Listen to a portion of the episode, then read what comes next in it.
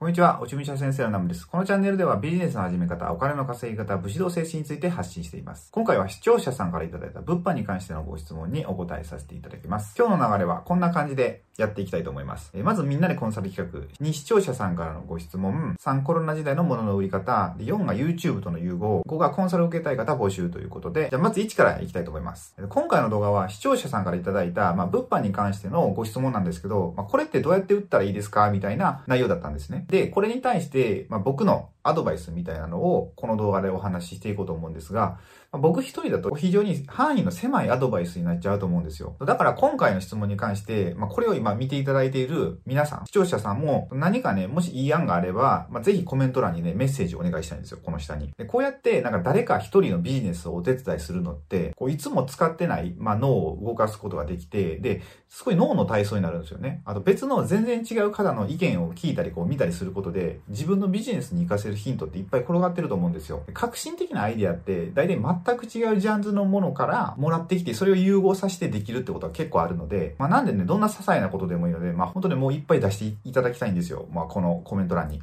ちなみに、この僕の落ち武者先生ってこう肩書きっていうんですか？ま あなんかネーミングあるじゃないですか。まこれね、まあこれができたのも、本当にまあ多くの方がいろんな段を出して生きていただいて、で、出来上がったんですよ。でこういった名前ってね、まあすごいエネルギーが宿ってるんですよね。まあこの名前に、この落ち武者先生っていう名前に。で、そこから僕はこう動画を作るエネルギーとかをいただいてる感じがするんですよ。だから、まあ、このチャンネル、この今のこの僕のチャンネルの中で、こうみんなでお互いを、まあ、助け合ったり、こう、プロデュースし合ったりしていけるような、なんかこう、昔の日本の村社会システムみたいな、まあ、そんなものをね、作っていければいいかなと思ってるんですよ。だからなんかね、ビジネスに関してご質問があれば、コメント欄に気軽に書いていただければ、僕が動画で取り上げて、みんなで解決していけるような、まあ、そういったことをね、しようと思うので、ぜひメッセージをお願いいたします。一応注意していただきたいのは、まあなんかどこか別のサイトに誘導とか、まあ、そういうのはね、なしでお願いしたいんですよ。あくまでこのアドバイスをするってことでお願いします。じゃあ2のいただいた質問に行きましょう。以前の動画で、あの、YouTube に関して質問をいただいた ADHD の発信をしているハルさんなんですよね。で、このハルさんは2020年の1月から YouTube を開始されたのと同時に、まあ、今はね、ちょっとお休みなんですけど、まあ、衣装券をちゃんと取って、アクセサリーをデザインして、まあ、ハンドメイドで販売されてるんですよ。で、今後どうやって売っていこうかって質問ですね。で、質問が、実は天然石のアクセサリーを作っております。宣伝をしていないので積極的にやっていないと書きました。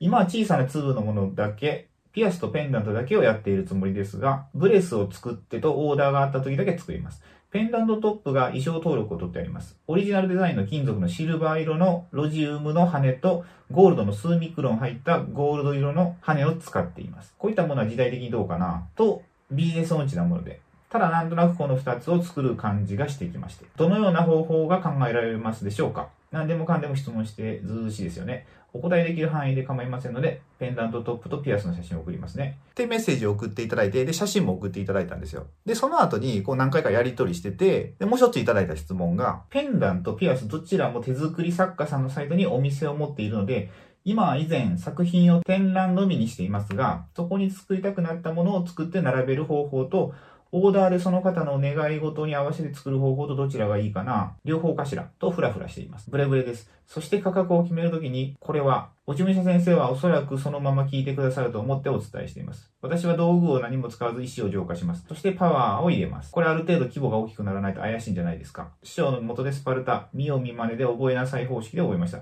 今はその辺は料金に入れずにいます。あ、怪しいと思ったってことですね。はるさん、ありがとうございました。ご質問。そう、これアクセサリーの、まあ、写真なんですよ。これ、まあ、お世辞とかなしで素敵じゃないですか。僕、こういうデザインね、まあ、個人的にすごい好きなんですよ。で、これがいただいた質問で、じゃあ、えー、3のコロナ時代のものの売り方ですね。これに行きましょう。えっと、さっきのご質問にお答えしていきましょうか、とりあえず。で、まず2つの方法ですよね。え2つの方法が、えっと、アクセサリーを手作り作家さんのサイトにお店を持ってるんで、今は、えー、前の作品と後作りたくなったものを作って並べる方法。とりあえずサイトに並べてあるってことですかね。で、サイトに並べてあるのと、あと、その方の願いを聞いてから作る方式ってことですよね。で、これはどちらがいいかっていう感じなんですけど、これってでもまあどうですかね。どちらも同時並行でいいと思うんですよね。とりあえずサイトにこう並べておくのと、あとなんかオーダー受けたまりますみたいな感じで、別のちょっと金額高めの設定にして、で、まあ様子を見ていったらいいんじゃないかなと思います。あと価格はどうするかですね。で、価格に関してはどうですかね。基本はやっぱライバルとか競合を調査して、で、それで設定していくっていうのがまあ王道だと思うんですよ。あんまり安くしすぎて、その後こう値上げをするっていうのも、ファンの方が離れちゃうかなと思うので、まあ、競合調査っていうのが最初にしてしていただいた方がいいですかね。まあ、あと仕入れとかの関係もあるので、まあ、そことの折り合いかと思います。そう、これ今どういう価格の設定にしてるんですかね。まあ、その設定でね、利益が取れたら十分かなと思うんですけど、はい、じゃあ次が、えっと、浄化ですね。浄化とかの概念ってまあ難しいと思うんですよね。まあ、パワーストーンとか好きな方だと問題ないと思うんですよ。僕とか、まあ、スピリチュアルとか好きなんで、まあ、むしろもっともっとって感じなんですけど、こう大衆系を狙うと、無難につけていただく方が幸せになっていただけるように、思いを込めて一つ一つ、まあ、丁寧に作成してますぐらいになっちゃいますもんね。まあ、これだとなんかあんまり差別化もできないなと思って、まあ、それがこう、はるさんがあの言ってくれてるみたいに、まあ、ファンが増えるまでは浄化っていう言葉は使わずに、まあ、していくっていう方法ですよね。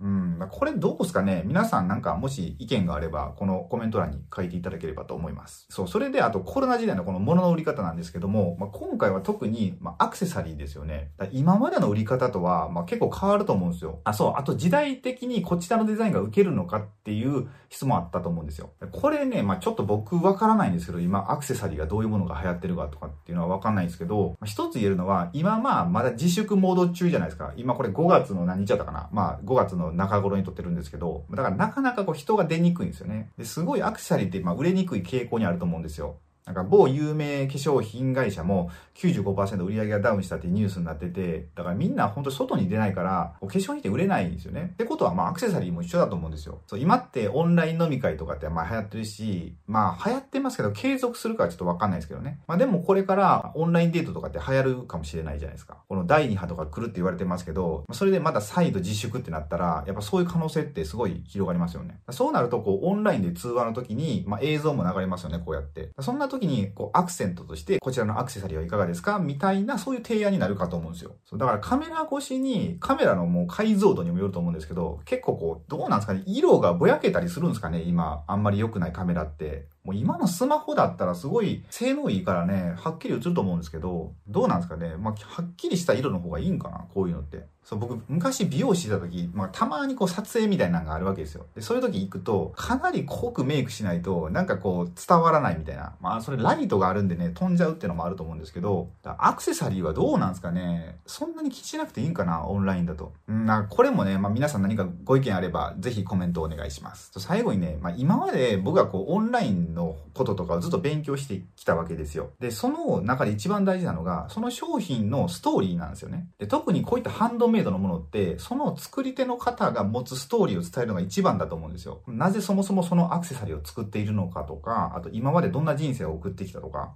あと、このアクセサリーをつけてくれた方の人生がどうなってほしいとか、あとどうなっていくかとか、まあ、こういうところを伝えると、まあ、全員じゃないですけど、共感してくださった方とかは購入してくれると思うんですよね。で購入まではいかなくても、こう自分のファンになってもらったりとか、もう一回サイトに遊びに来てくれる可能性もまあ増えると思うんですよ。だからこの自分のストーリーを語るっていうのは、まあ必須だと思うんですよ。で、このままではもったいないので、で、次の4ですね。YouTube との融合ってことをしていきたいんですけど、まあこれどうやって結びつけるかっていうのは、やっぱりこの春さんのストーリーですよね。この YouTube で発信してる ADHD の話とか、自分の経験談とかと、あとアクセサリーのストーリーを絡めて、こう YouTube に来ていただいた視聴者さんに、まあ、アクセサリーも興味を持ってもらうような、まあ、そういう感じにしていけばいいんじゃないかって思うんですよ。そう、だから例えば ADHD で、まあ、辛い時ってあると思うんですよ。でそういう時にこのアクセサリーをつけたり、まあ、眺めたり、まあ、もしくはこう自分が作ったりして、すごい心が落ち着いて、なんか本来の自分に戻れたみたいな、そういう感じのなんかストーリーとかを伝えていくとかって感じですかね。そう、これがね、まあ僕がね、はるさんにさせてもらったアドバイスなんですよ。そう、まあこんなもんなんでね、もしね、この視聴者さんの方で、まあこんなことができるんじゃないないかっていう提案があったら、ぜひね、コメント欄に何か書いていただければと思います。で、最後の5のコンサルを受けたい方を募集っていうの行きましょう。で、偉そうにこうコンサルとか言ってますけど、まあ、僕にできるのって本当に今ビビたるもんなんですよ。